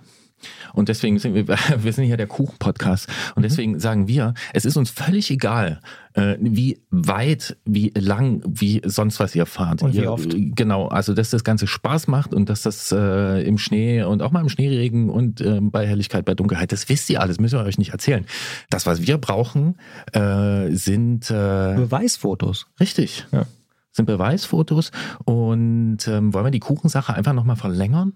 Ja, Kuchen ist immer gut. Also, ne? ja. Und so einfach die, also die Kombination dieser, dieser zwei. draußen Fahrradfahren. Genau, draußen Fahrradfahren, irgendwie was Leckeres essen, äh, vielleicht irgendwo einen warmen Tee trinken, äh, genau, und einfach Aber mal die pass auf, Zahlen, warum Zahlen eigentlich nur draußen? lassen. Ich finde, wer drin Fahrrad fährt, kann auch ein Foto schicken. Ist Man eigentlich Quatsch auch, zu sagen. Man, man kann auch. Ja. Ich fühle mich zum Beispiel ja wirklich bei Schneeregen drin wohler. Ich gebe es jetzt nochmal ganz offen zum 324. Mal in diesem Podcast zu. Ich bin vorgestern Abend bei Dunkelheit das erste Mal in diesem Winter in Schneeregen gekommen mit dem Rad. Fand's geil. Es war so geil. Das war, das war, Es ist einfach nur kalt und unangenehm. das war so gut, Christian. Es ist kalt, es ist unangenehm, man sieht nichts, die Brille beschlägt, es ist irgendwie, danach muss das Fahrrad putzen, ist doch alles nichts. Okay. Dies ist der Moment, in dem wir hier ähm, äh, Getrennte Wege gehen für den Rest des Jahres. Wirklich? Naja. Ich dachte, wir kommen jetzt zum gemütlichen Teil. Ach so. Ja. Na gut, da überlege ich mir das nochmal. Moment, Christian, Moment. Oh. Ich habe keine Ahnung, was jetzt passiert. Äh, Christian, du bist hier, halt mal fest. oh, so. im Studio, wenn das der Techniker erfährt. Ja, das hast du letztes Jahr auch schon gemacht. So, Oh, das knistert. Christian, Ich sehe es ja schon, liebe du bist hier der. Kuchenfreund. Deswegen gibt es hier ganz viele Kuchen äh, für dich. Die heißen Dominosteine. Ich mag Dominosteine. Dominosteine spalten ja auch die Gesellschaft. Kannst du bitte mal ganz kurz ruhig sein? Hat man nicht richtig gut gehört, ne? Hm. Mhm. Und jetzt, äh, also ich finde, jetzt ergibt sich so dieses Weihnachtsfeier-Ding, dass so viele, viele Betriebsweihnachtsfeiern, die sind so früh im Jahr, Mhm. ähm, so Wir früh machen im die im Dezember Januar. oder, oder Ende November, ja, oder Mhm. hier, hier ist sie später, dass man so denkt, okay, Mhm. wir machen das jetzt, weil ist ja bald Weihnachten, aber eigentlich erinnert mich die Weihnachtsfeier erst so richtig dran. Genau, ich äh, habe gedacht, ich bringe dir hier was mit. Ich würde mir auch mal gleich einen äh, zu sehr nett. Gemüte führen Mhm. und einfach mal sagen, Christian, das war ein schönes Jahr im Antritt, Oh ja. finde ich. Ähm, hast du ein Highlight? Mm. Oh, das ist echt eine schwere Frage. Ich muss noch einen Dominostein essen. Hm. Dann kann ich auch besser nachdenken. Mm. Dankeschön. Ich liebe Dominosteine. Ich, früher dachte ich, Dominosteine finde ich gar nicht so gut. Aber das war doof von mir. Du hast dich noch besser kennengelernt. Ich habe über die Jahre gemerkt, dass ich Dominosteine ziemlich gut finde. Die Reise ins Ich ist gepflastert mit Dominosteinen. Mhm. Mm. Aber zurück zum Thema. Mm. Besonderer Moment. Ich glaube, die Jahre davor hätte ich immer gesagt, ja, mit vollem Mund spricht man eigentlich nicht, ne? Mhm. Mm, Hier Eurobike und so, weil das war so geil, da zu sein und dort Menschen zu treffen. War ich ja aber dieses Jahr gar nicht. Ich überlege gerade. Das, was am dichtesten dran ist, denkt man immer, es war das Allerbeste. Ne? Ich fand tatsächlich das Gespräch jetzt hier heute sehr, sehr, sehr, sehr aufschlussreich, gerade was so Fahrradpolitik angeht. Und ich bin ja auch da sehr interessiert. Puh, da erwischte mich auf dem falschen Fuß. Pass auf, ich stelle die Frage zurück. Was war dein bester Moment oder interessantester? Gab es eine, Situation, eine Ausfahrt? Ja, also ich, ich stehe vor demselben Problem. Ich habe auch versucht, das zu, Mhm. äh, zu überlegen. Ich kann es mal so sagen, strukturell, wir haben umgestellt in diesem Jahr Mhm. auf diese zwei Ausgaben im Monat. Mhm. Äh, da war ich erst so ein bisschen skeptisch, wusste nicht so ganz, was mich erwartet. Inzwischen finde ich es total gut. Es äh, produziert sich gut. Das freut mich. Ich, ähm, ja. Es ist so ein ich bisschen musste dieser... dich ja ein bisschen überreden, wenn du es jetzt an ja, der Stelle genau, das stimmt. Ja. Und, und ich habe mich aber auch überreden lassen und äh, das finde ich gut. Ich, während ich das einspreche, guckt Christian ins Archiv und scrollt so durch, was wir alles gemacht haben. Ja. Ähm, ich fand Ich kann mich auch äh, nicht an total interessant, wie der, ähm, wie weiß der. Quad-Beitrag, die Ausfahrt des Monats mit Ja. dem Quad ankam, wie die sich gedreht hat, wie viele Leute darauf reagiert haben. Ähm, das fand ich wirklich beeindruckend. Sage ich nichts Neues. Thema Tandem holt mich total ab. Genau, das fand Zu ich viert an den Gardasee, ja, das ist bei mir auch hängen geblieben, muss ich wirklich sagen. Das ist eine krasse Geschichte. Auch so mit den Drängelgittern und die Geschichten, dass es dann so nochmal hochging auf den Berg und so. Also das, äh, ja, das ist bei mir im Kopf geblieben. Vielleicht auch, weil ich selber am Gardasee war, aber ja. Mhm. Ja, ich fand äh, die fahrradfreundlichste Schule. Fand ich sehr Mhm. aufschlussreich, fand ich sehr interessant. Mhm. Ähm, ich fand das Gespräch mit Dirk super und überhaupt, also ich sag's mal andersrum, mir fällt kein Gespräch so richtig ein, wo ich denke so, hm, naja, hm, hm. so, Mhm. also natürlich gibt's immer Favoriten und es gibt welche, da ist man vielleicht persönlich auch nicht so nah dran, aber ähm, ja, mir hat es Spaß gemacht. Äh, Ich finde die neue Teilung so gut und ähm, Die Ausfahrt über die Lärchennadeln fand ich auch geil. Ja, das ist natürlich Also ist auch hängen geblieben ja, bei mir. Genau. Ja. Und ähm, Eva aber so selbstreferenziell wären und hier nur über unseren eigenen Podcast sprechen, wollte ich dich trotzdem noch fragen, ähm, Rebecca Peters haben wir es gefragt, Ausfahrt des Jahres. Wie war denn das bei dir? Puh. Doch, kann ich sagen. Ich glaube, ich habe es auch schon mal ähm, hier auch schon mal erwähnt, äh, in so einem Eine euganesische Hügel warst du zu Fuß und Auto. Ja, nee, in so einem Nachgeplänkel haben wir, glaube ich, schon mal drüber Mhm. geredet. Aber ich äh, im Erzähl mal, Nachhinein. ich esse mal hier den, den Stein. ja, mach das. Mm. Hm. Im. Nachhinein muss ich sagen, ich glaube immer noch, dass es meine Ausfahrt des Jahres war.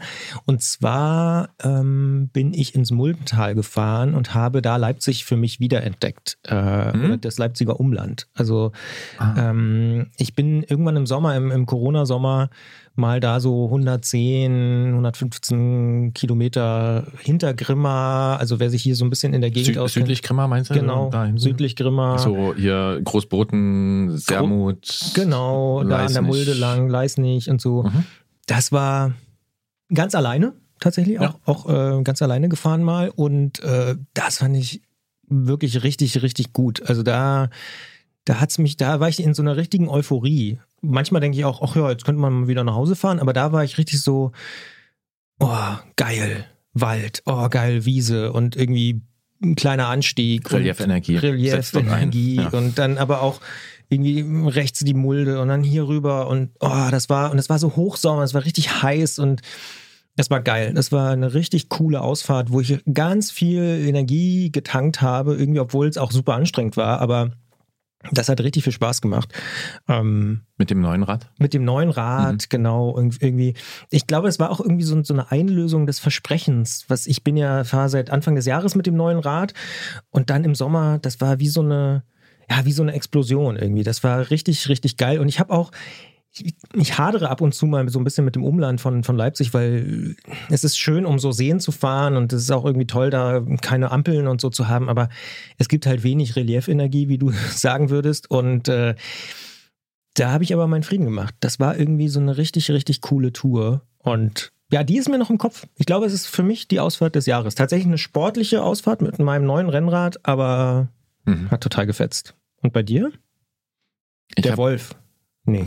Der Wolf gehört dazu. Die, Ich die, ess mal noch einen die- Dominostein. Ja, ich habe drei solche. Hm. Nee, ich habe einen langen Urlaub mit einem Freund gehabt und zwei, mindestens zwei kurze mit Freunden. Und dann habe ich aber noch was gehabt. Ich war vier Tage auf so einer Gruppenfahrt. Wir waren so, weiß ich nicht, 60, 70 Leute.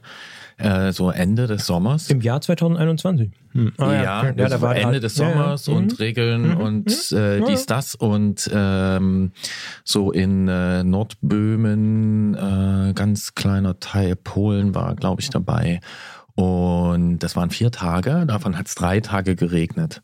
Äh, und zwar auch gar nicht so wenig. Und ähm, das waren so Bedingungen, wo man äh, normalerweise, naja, die Schwelle höher ist, da rauszugehen. Und ähm, also waren viele Leute dabei, die ich so kenne und Freunde und Bekannte und so. Und wir waren zu dritt, so, so, so ein engerer Kreis. Der Kollege Klötzer war dabei. Und dieser eine Tag ist mir im Gedächtnis. Da standen 150 Kilometer auf der Uhr. Es ging nicht nur über Asphalt, äh, sondern auch so durch den Sandstein, äh, Ceskirei, Böhmisches Paradies, falls du das kennst. Falls du es nicht kennst. Leider nicht. Ach, Christian, Ja. Mann. Ja. Naja, aber man braucht ja auch noch was, was man entdecken muss. Und äh, am Ende ging's, ähm, also es hat geregnet, 150, eher äh, ja, viel Eher anspruchsvoll, eher ja. anspruchsvoll, Reliefenergie und am Ende ging's final auf den Spindlerpass hoch. Hm, den kenn ich Äh, Im. Riesengebirge, Ja. äh, natürlich von Spindlersmühlen.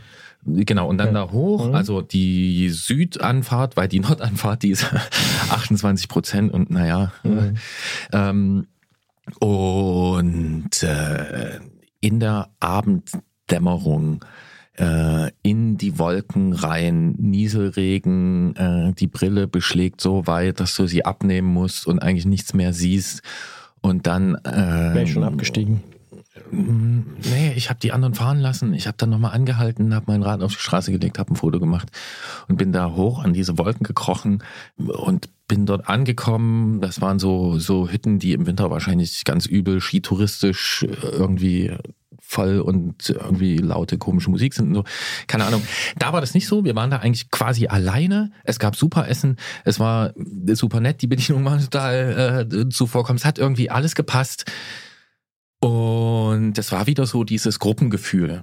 Ja, ist auch eine Binsenweisheit, dass das halt jetzt besonders irgendwie Nö, so, nö, nö, so, ja. so hängen blieb. Ja. Aber das hat mich, äh, irgendwie hat mich das mit einigen Dingen äh, versöhnt. Ich habe das total genossen und ich genieße das dann auch im Regen. Meinetwegen auch als letzter von so einer Gruppe da hochzukommen, ist mir völlig egal. Ja, das war ein ganz, äh, ganz besonderer Tag. Und ähm, Aber spannend. Bei dir ja, ist es eher so eine, Freunden Gruppen, auch zusammen. so ja. eine Gruppentour mit Freunden und bei mir ist es eher dieses Einzelding gewesen. Aber vielleicht ist nächstes Jahr wieder andersrum. Ja. Ja, ach, ich finde, naja, Radfahren ist so- also oft ein soziales Ding. Ja, ja. So, ja. also entweder, wenn, wenn ich alleine fahre, fahre ich auch oft zu Leuten hin. So, ich Mhm. besuche meine Eltern, Freunde. Achso, nee, aber du sagst schon bei vorher. Bescheid. Du sagst denen schon vorher Bescheid, dass du kommst. Äh, In den meisten Fällen ja. Ja. Ähm, äh, Hallo, ich bin's. Gero. Ich genau. wollte mal fragen, hast du Zeit? Ja. Nee, das war, das, ah, das war total gut. Schön. Und, und, und, und man quatscht dann so und kommt rein und auch ähm, teilweise hat man sich irgendwie lange nicht gesehen und dann gibt's wieder irgendwie so eine Dynamik und man merkt, was einen verbindet und man kann sich irgendwie Sachen austauschen. Und dann lernt man noch ein paar neue Leute kennen und dann fährt man zusammen, man fährt mal wieder im Feld. Ja, nee, einfach gut. Ja. Das ist meine, äh, meine Ausfahrt des Jahres, äh, neben den anderen genannten, die ich hier schon alle ausgewälzt habe. Ja, Fahrrad des Jahres? Ist bei dir relativ klar? Ja, das ist mein neues Rennrad. Hm. Hm. Ja. Okay. Bei dir? Tandem. Nee? Nee, ach, äh, Tandem ist, Fahrrad des äh, Tandem Jahrhunderts. ist, Tandem ist everlasting love. Ja. Ta also Tandem ist, ja, Mhm. äh, jetzt gerade auch, wo ich jetzt ein, zwei junge Menschen da gerade ranführe, ist wirklich geil. Die haben so Bock. Die haben, die haben so Bock. Wenn dann so irgendwie neu kam von hinten, dann so, ich finde das cool, dass du das mit mir machst. So, ja, Mhm. Können wir im Frühling auch mal ein paar Tage wegfahren. So, ja, müssen wir mal gucken. So, das schon, das war schon echt gut. Ähm, ähm, mein Alltagsrad, was ich letztes Jahr schon gefeiert habe, ich habe es mal nachgerechnet, ist 17 Jahre alt. Mhm. Äh, eigentlich ist nur der Rahmen übrig, den habe ich auch umgebaut. Funktioniert so gut, hat mich tausende Kilometer in diesem Jahr getragen. Ich habe immer Spaß oder meistens Spaß, wenn ich da drauf sitze. Es ist äh, treu, ähm, es ist genügsam. Ich finde es schön und ähm, So wie du, Gerolf. Ach Gott. äh, ja, das, das gehört einfach auch dazu zu einer Weihnachtsfeier. Wir simulieren hier den Alkoholgenuss. Das werden, werden Ja, ja. langsam so einfach schon emotional. Ja. Nee, das ist doch schön, dass äh, Jetzt müssen wir nur den Absprung irgendwie schaffen, Gerolf. ja, ich Mhm. habe den Absprung. Und zwar bei der letzten Folge war ich so ein bisschen überfordert, was die Musikauswahl angeht. Da hatte ich so ein bisschen Fropfen im Jetzt musikalischen. Kanal. Ja, ja. Dieser Fropfen ist, äh, der wurde hinweggespült. Das habe ich schon gehört, ja, ja. Hast du ja schon gesagt, dass du jetzt gerade vollkommen äh, musikalisch inspiriert bist. Ich bin sehr gespannt, was jetzt kommt. Ja, ja, ich, ich ehrlich gesagt kann ich mich gar nicht entscheiden. Mhm. Ich habe so viele Songs in den letzten Tagen, wo ich gedacht habe, das wäre ein guter, das wäre ein guter, das wäre ein guter. Mhm. Aber ähm, Bodie Bill, sagt dir was? Ja, natürlich. Bodie Bill sagt dir was. Und Bodie Bill waren, weiß ich nicht, wann waren die groß, also groß, so, also Als Detektor angefangen hat ungefähr. als Detektor angefangen hat, also ich Mhm. ordne die so ein, so vor 10, 11, 12 Jahren. äh, Band aus 2010, Berlin. 2011, genau. Ja. Genau. Und die sind wieder am Start und ich habe verstanden, warum bei mir der Musikkanal verstopft war. Weil? Weil nämlich am Tag nach der Aufzeichnung haben die eine neue EP gedroppt. Ah, Und deswegen, da, ne, und darauf habe ich war gewartet. Platz ich habe es nur noch nicht gewusst. Ja, ja. Das war quasi der Dominostein. Mein musikalischer Dominostein, der mir noch nicht bewusst war. Mhm. Genau, äh, Bodie Bill mit dem Song Oh Oh Oh. Äh, und es ist natürlich für alle, die da irgendwie Spaß dran haben, kann ich das nur wärmstens empfehlen. Zwei Dinge. Erstens, die äh, älteren Alben sich durchzuhören. Also ich, ähm, ich empfehle es einfach. du feierst sie, wie man sagen würde. Ja. Ich feiere die, genau. Ja. Und äh, ich freue mich wahnsinnig drauf äh, auf ein kommendes Bodie Bill Konzert. Denn ich habe mich an eins erinnert, das ist auch ungefähr zehn Jahre her. Und ähm, ja, das äh, fü- erfüllt mich mit Vorfreude. Hoffentlich werden da auch neue Songs gespielt. Also natürlich, soll ich nicht so retro sein hier. Nee. Dann bleibt uns nur noch uns zu verabschieden, würde ich sagen, an dieser Stelle. Bodi Meier. Ja, und wo du sagst, an dieser Stelle müssen wir natürlich auch. Andi. Andi, äh, es gibt ja Leute im Hintergrund dieses Podcasts, die hier dran arbeiten. Andi war mal irgendwie einmal zu hören, glaube ich, hat mal was eingesprochen, aber so richtig als Person war er nicht da. Ähm, Andreas Propeller heißt er. Ja. And Andreas Propeller ist ein super Schnittmann. Der macht das, dass hier alles so gut klingt. Viel besser klingt das jetzt, seitdem ich es nicht mehr mache. Ja, warum Genau. wohl? Nein. Lieber Andi, Ja. vielen Dank. Ja. Vielen Dank und ähm, wir werden dein Thema, was du dir schon lange wünschst, auch bald aufnehmen. Absolut. Und Stefan müssen wir auch danken, Stefan Ziegert, der die Redaktion noch betreut. Also Andi Popella und Stefan Ziegert, großen Dank. Auch Benjamin Sedani, der ist auch hier und da mal eingesprungen für, für Andi zum Beispiel. Ole. Dass ihr das äh, in diesem Jahr möglich gemacht habt. Und Ole Zehnder, genau, hat auch äh, mit, mitgemacht. Niki Palm hilft auch dabei. Stimmt, je Robin. länger man drüber nachdenkt, Robin macht Social Media.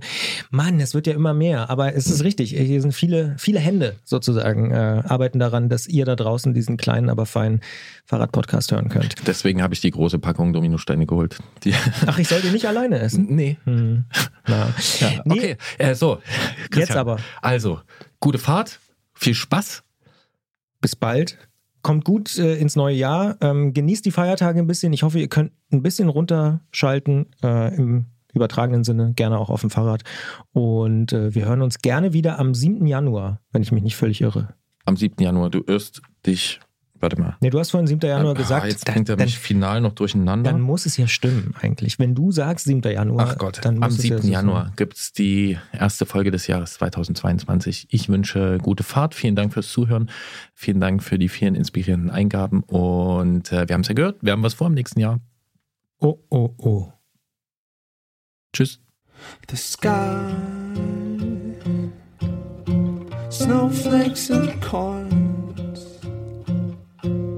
They think they can buy us some time, but they're wrong.